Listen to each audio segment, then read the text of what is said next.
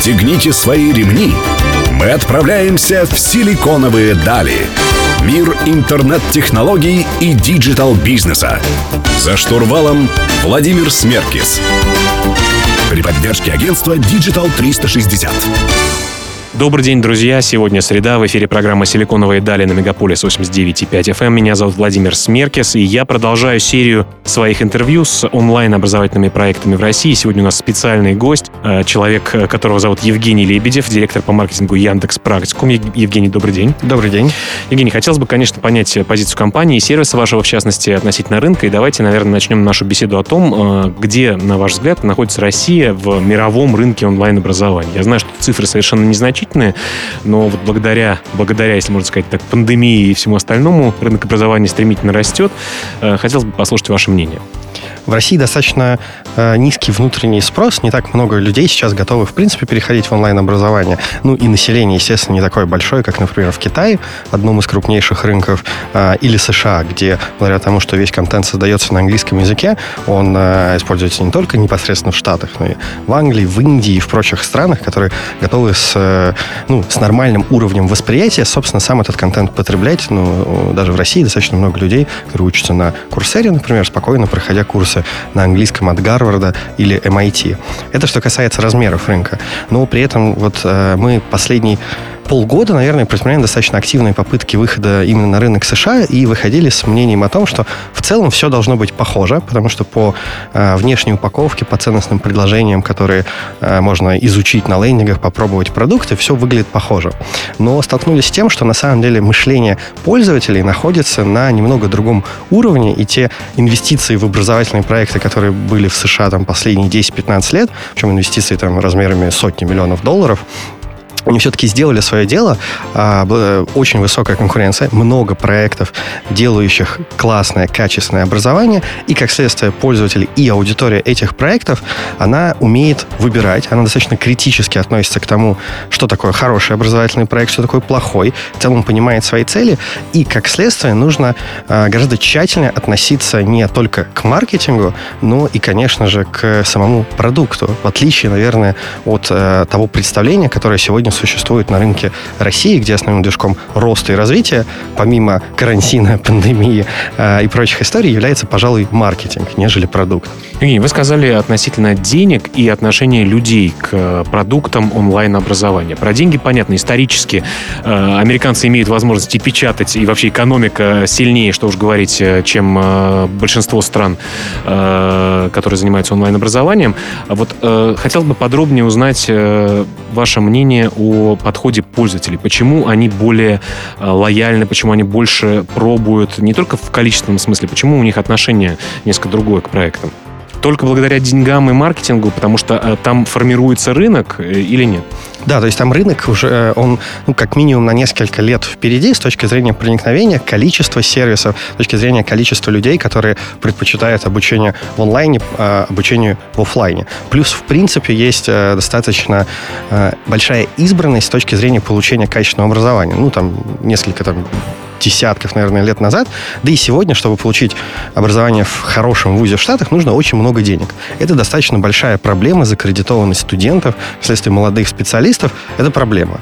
И... То есть об, обратная история с Россией, где у нас образование в целом бесплатное, и здесь нужно теперь платить за платное. А в Америке, например, э, образование очень дорогое, и онлайн-образование часто дешевле, правильно? Да, причем оно может быть э, значительно дешевле. Да? Например, там есть буткемпы, которые, в принципе, готовят э, классных разработчиков, очень интенсивно, и стоит это на российские деньги дорого, 10-20 тысяч долларов. Но относительно, в принципе, стоимости высшего образования в Америке, это получается вполне себе нормальная сумма.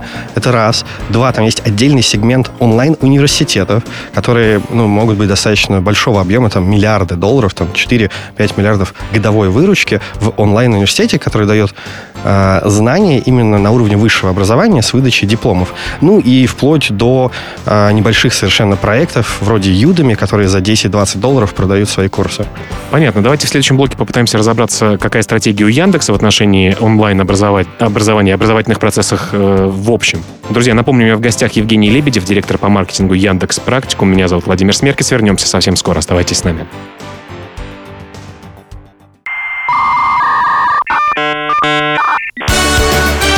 Силиконовые дали. За штурвалом Владимир Смеркис. Друзья, вы продолжаете слушать «Силиконовые дали» на Мегаполис 89.5 FM. Эм. Сегодня я разговариваю с Евгением Лебедевым, директором по маркетингу Яндекс Практику. Мы говорим про онлайн-образование. А, Евгений, хотелось бы понять э, вообще стратегию Яндекса в отношении образовательных проектов. А, мы знаем, что другие э, конкурентные интернет-гиганты российские активно инвестируют в онлайн-образовательные проекты, покупают их и активно развивают э, свои внутренние. Вот что Яндекс на этот счет думает, почему Яндекс инвестиционно не так активен и какие вообще проекты проекты в образовании есть у Яндекса на сегодняшний день? В целом стратегия, как и про другие продукты, э, в том, чтобы делать действительно классный продукт, работать над счастьем пользователя, что в итоге будет приводить к э, росту в том числе и продаж, и монетизации тех или иных э, сервисов. И в образовании это как раз Яндекс Практикум, да, это эксперимент внутри Яндекса, который, собственно, и работает сейчас на рынке онлайн-образования. В принципе, экспериментируем с бизнес-моделью, да, насколько там можно за счет создания качественных продуктов действительно расти и получать, соответственно, от этого пользователей. А, с точки зрения в целом некой экосистемы образовательной, вот практикум он сейчас про обучение взрослых, дополнительное профессиональное образование. Самый большой сегмент с точки зрения а, денег и самый большой сегмент с точки зрения боли и потребности, потому что чтобы сегодня условному 30-летнему там менеджеру переучиться на кого-то другого, там разработчик или кого-то еще, вариантов ну очень мало и практически ничего, кроме онлайн-образования, на самом деле и не существует, да, особенно если мы говорим не про Москву, а про регионы. И вот наш продукт стал, собственно, ответом а, ровно на эту боль. Помимо э, взрослого образования, да, есть проекты, скорее инициативы, которые призваны э, ну, делать хорошо, помогать образованию с точки зрения развития, да, это, например, Яндекс Учебник или Яндекс Учитель, Яндекс Школа. Это то, что сегодня, э, в рамках чего Яндекс создает контент с помощью, э, привлекая классных преподавателей, учителей, методистов, э, продуктологов, создает этот контент и отдает его бесплатно, чтобы им пользовались, чтобы качество образования в России росло. Это, в общем-то, стратегия э, направлена, опять же, на рост счастья пользователей, да, до которых, ну, скажем, поисковой системой можно и не дотянуться, или они уже ее знают, и они ее используют, а при этом те знания, которые накоплены внутри команды, их можно классно применить на э, этом рынке в рамках этих продуктов. А на сегодняшний день есть ли у Яндекса какая-то более агрессивная стратегия или планы, по крайней мере, по запуску новых продуктов? Или сейчас в данный момент вы наполняете существующие продукты, расширяете базу пользователей? Э, мы скорее расширяем линейку. Точно нет агрессивных планов. Мы растем достаточно медленно, потому что создание одной э, программы обучения у нас занимает порядка года.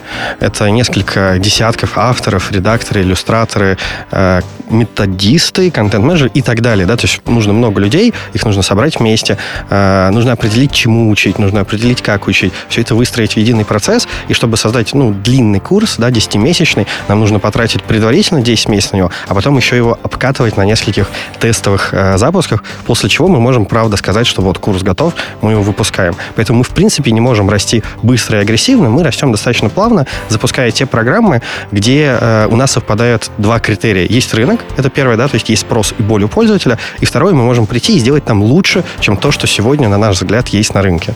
Внутри Яндекс Практикума у нас остается буквально 30 секунд. Хотелось бы узнать, э, внутри Яндекс Практикума э, я видел э, профессии, так сказать, навыки, которые вы учите в области IT и языки. Что-то еще упустил, над чем-то еще работаете в плане категорий?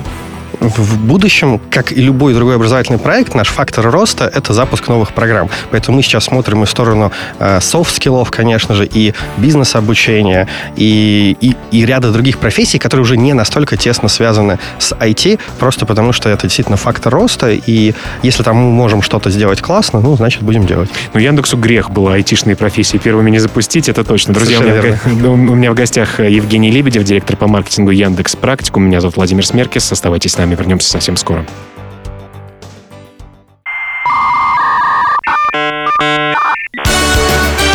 Силиконовые дали. За штурвалом Владимир Смеркис. Друзья, вы продолжаете слушать «Силиконовые дали» на Мегаполис 89.5 FM. В студии по-прежнему Владимир Смеркис. Сегодня разговариваем с директором по маркетингу Яндекс Практикум э, Евгением Лебедевым. Евгений, хотелось бы поговорить про тезисы, про понятия вообще, как э, правильно называть, что в этом рынке. Есть онлайн-образование, есть тех. Говорят, что между ними есть какая-то разница. На ваш взгляд, разница в этом есть какая-то? И если да, то какая? Мы, на самом деле, не делим все проекты отдельно на то, что вот это именно онлайн-образование, это и тех, и работаем мы скорее на рынке онлайн-образования. Потому что технология, которая стоит э, за образовательным контентом и методологией, это скорее инструмент, который помогает что-то нам сделать лучше. Если там 10 лет назад, когда в принципе эта сфера только появлялась, первая задача, которую необходимо было решить, а как классно доставлять контент, делать это эффективно, без потерь, так чтобы изображение было хорошее, откуда-нибудь из Гарварда куда-нибудь во Владивосток. Это была первая задача. Сегодня э, для того, чтобы решить эту задачу, волшебных технологий не нужно. Это можно сделать хоть в Zoom, хоть в Инстаграме. Да? И как следствие... Хоть в Яндекс Телемосте. Например, например, да.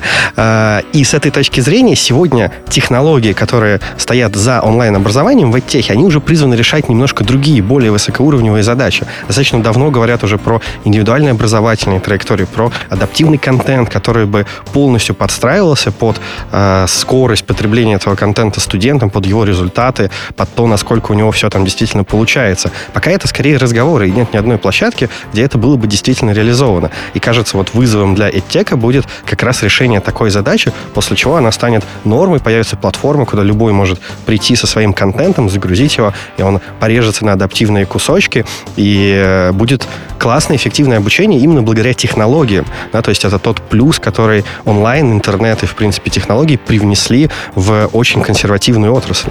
С этим понятно. А, собираю еще общие тезисы, общие мнения, общие тренды, так сказать, на рынке и э, общаясь с Максимом Спиридоновым из нетологии, Александрой Дорофеевой из MyProduce, э, они заявили о том, что онлайн-образование не существует, существует просто рынок образования, есть вот практический инструмент применения, донесения информации, обучения через э, интернет. Согласны ли вы с этим тезисом? Если нет, то почему?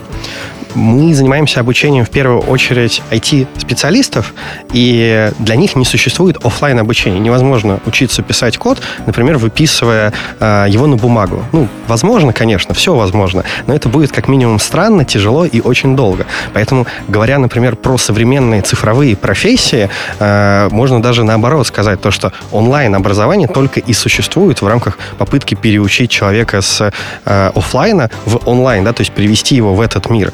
И с этой точки зрения кажется, что все-таки есть некие сегменты, где вот именно онлайн-обучение, где есть инструментарий, позволяющий, например, через браузер эффективно человека учить писать код, что в офлайне в принципе невозможно. Как вы считаете, когда наступит тот момент, когда вот те попытки, которые во время э, коронавируса э, образовались школ обучать детей онлайн, э, все-таки станут более эффективными, более э, превалирующими над э, офлайн образованием? Когда технологии в массу э, придут? Сколько сколько лет нам нужно вообще в мире и в России?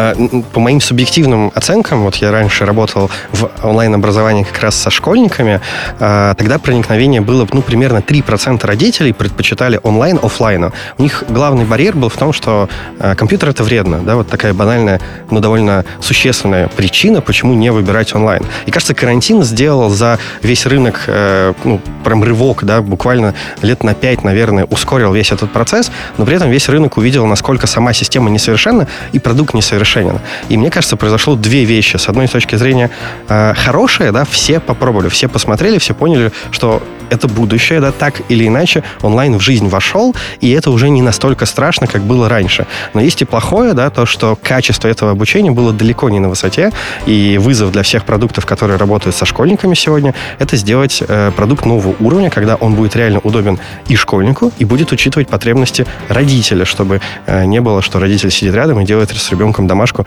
показывая ее в камеру ноутбука. Ну, надеемся, что пройдет не 10 лет, по крайней мере. Друзья, у меня в гостях Евгений Лебедев, директор по маркетингу Яндекс Практикум. В следующем блоке поговорим про деньги. Оставайтесь с нами.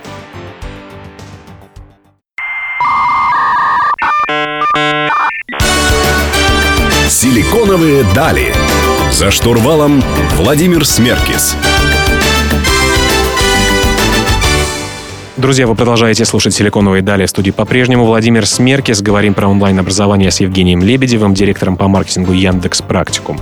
А, Евгений, хотелось бы поговорить про так называемую битву бюджетов. Вот если люди, которые нас слушают, сталкивались с онлайн-бизнесом, с e-commerce, который называется электронной коммерцией, понимают, что, например, производители одежды какой-нибудь в городе Иваново, который производит футболки сделал себе онлайн-магазин, ему сложно закупать рекламу, потому что она становится очень дорогой. Из-за таких больших игроков, как Озон, Wildberries э, и других крупных ритейлеров. Такое ощущение сейчас появляется все больше и больше онлайн-образовательных проектов, что эта битва бюджетов э, приходит и в онлайн-образование тоже. А, но, с другой стороны, как вы сказали ранее, нам нужно развивать этот рынок, должно появляться больше новых интересных проектов с разными подходами, с разными нишами, с разными профессиями, навыками, которые они пытаются преподать э, своим слушателям.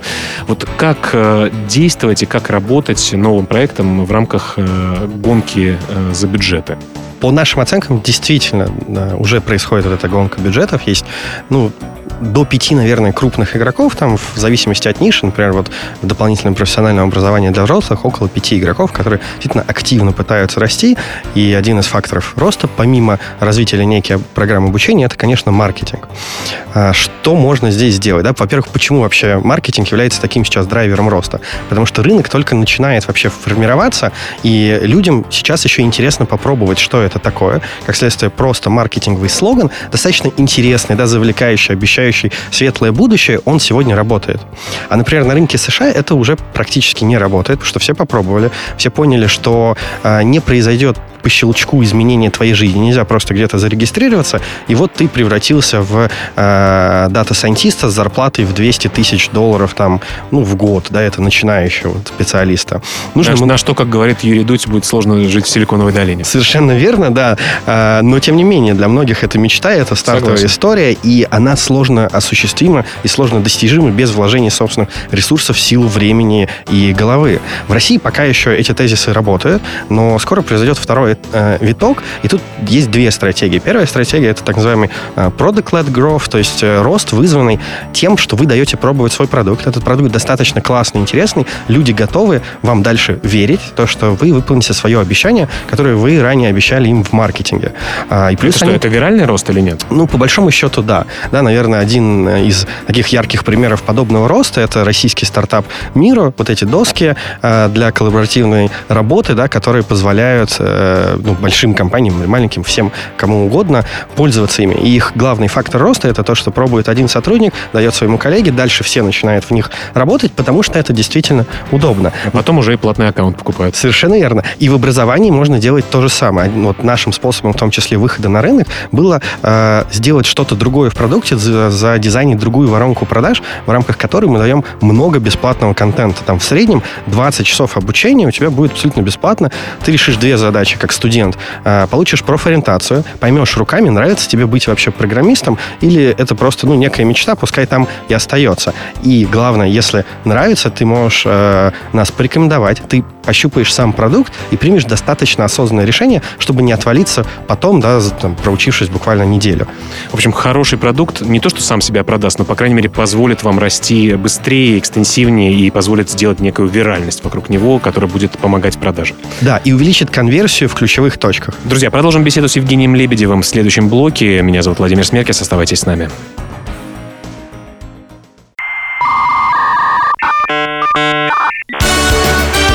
Силиконовые дали. За штурвалом Владимир Смеркис. Друзья, вы продолжаете слушать «Силиконовые дали» на Мегаполис 89 и 5 FM. Меня зовут Владимир Смеркис. У меня в гостях Евгений Лебедев, директор по маркетингу Яндекс Практику. Мы говорим про онлайн-образование. Евгений, э, для предпринимателей, которые нас слушают, которые э, активно следят за тем, как рынок растет, смотрят на эти магические цифры прироста в 300%, э, как такой бенчмарк для любого стартапера мечты, скажите, пожалуйста, какие возможности роста в образовательных проектах еще не использованы? Куда вообще прикладывать силы предпринимателям в рынке онлайн-образования? Там, чем бы, условно говоря, не работая в замечательной компании Яндекс, вы занялись, если бы там не работали? Если говорить про свободные ниши, то в России есть прям несколько сегментов, в которых ну, вообще практически нет никакого онлайн-образования. Э, первое — это дошкольная история.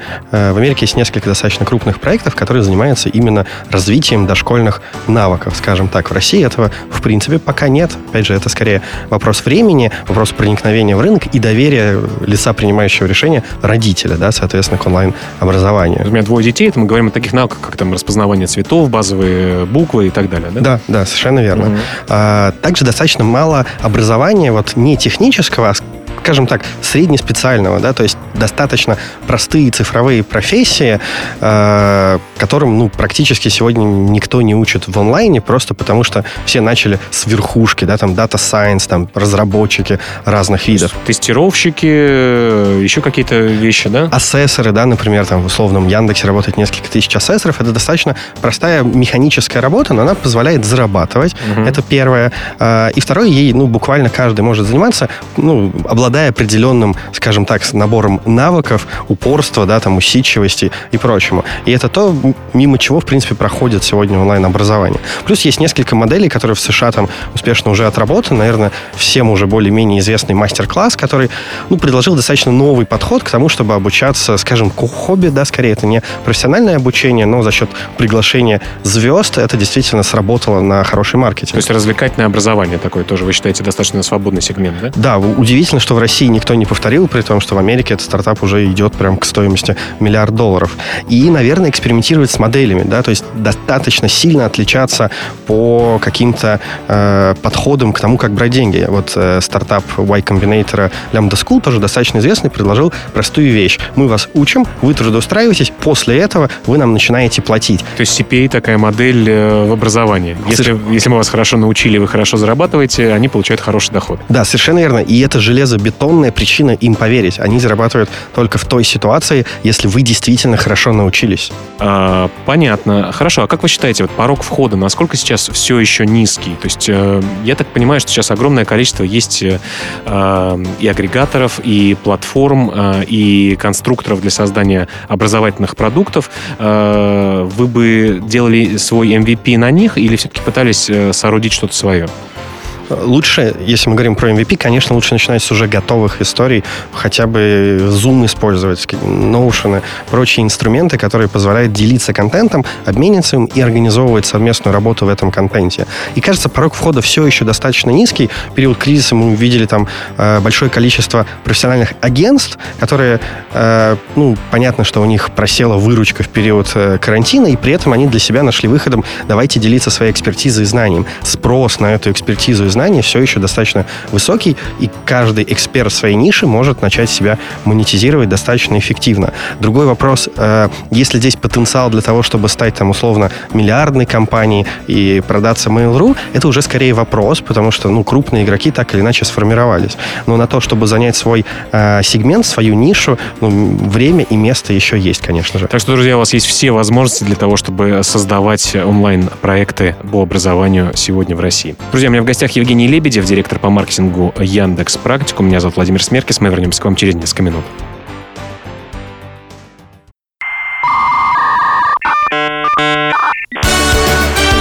Силиконовые дали. За штурвалом Владимир Смеркис. Друзья, вы продолжаете слушать «Силиконовые дали», завершающий блок с Евгением Лебедевым, директором по маркетингу Яндекс Практикум. Меня, напомню, зовут Владимир Смеркис. А, в завершении мы всегда говорим о будущем, о трендах э, цифрового образования. Вот хотелось бы узнать ваше мнение о том, куда движется рынок, а, что будет меняться в онлайн-образовании, в подходе, в технологиях, в нишах и так далее в ближайшие годы последние, наверное, пять лет на рынке образования достаточно активно говорят про индивидуальные образовательные траектории. Э, это идеальный мир, да, в котором ты приходишь, рассказываешь подробно, кто ты, да, в рамках какой-нибудь анкеты, опросника, скрининга, и тебе дают тот контент, который индивидуально подходит именно тебе. Это красивая модель, которая пока еще на самом деле э, практически нигде не реализована. Курсера только первые сейчас подходы делает к этому, и кажется основной тренд, да, вот у тех, кто ее реализует, это позволит решить основную проблему, собственно, доходимости, да, одна из самых больших проблем онлайн-образования, особенно когда мы говорим про МАОКи, да, большие открытые курсы в виде лекций, именно доходимость. Почему? Потому что для кого-то этот контент слишком простой, для кого-то слишком сложный. И учитывая, что он не гранулирован, да, то есть это единая запись, взяли преподавателя, посадили в аудиторию, 40 часов с ним позаписывали, вот вам, пожалуйста, лекция. Его очень сложно адаптировать и нарезать. Соответственно, должен найтись какой-то формат, в рамках которого можно заводить много маленьких гранул э, разного уровня сложности, размера, э, в зависимости и э, адаптировать да, подачу этого контента индивидуально под скорость э, и возможности да, ментальные, скажем так, каждого студента. Ну, самый, самый базовый пример это когда ты э, по завершению урока проходишь курс, тебе рекомендуют, например, еще раз его, э, этот урок повторить. Или, и, и, или как еще можно индивидуализировать?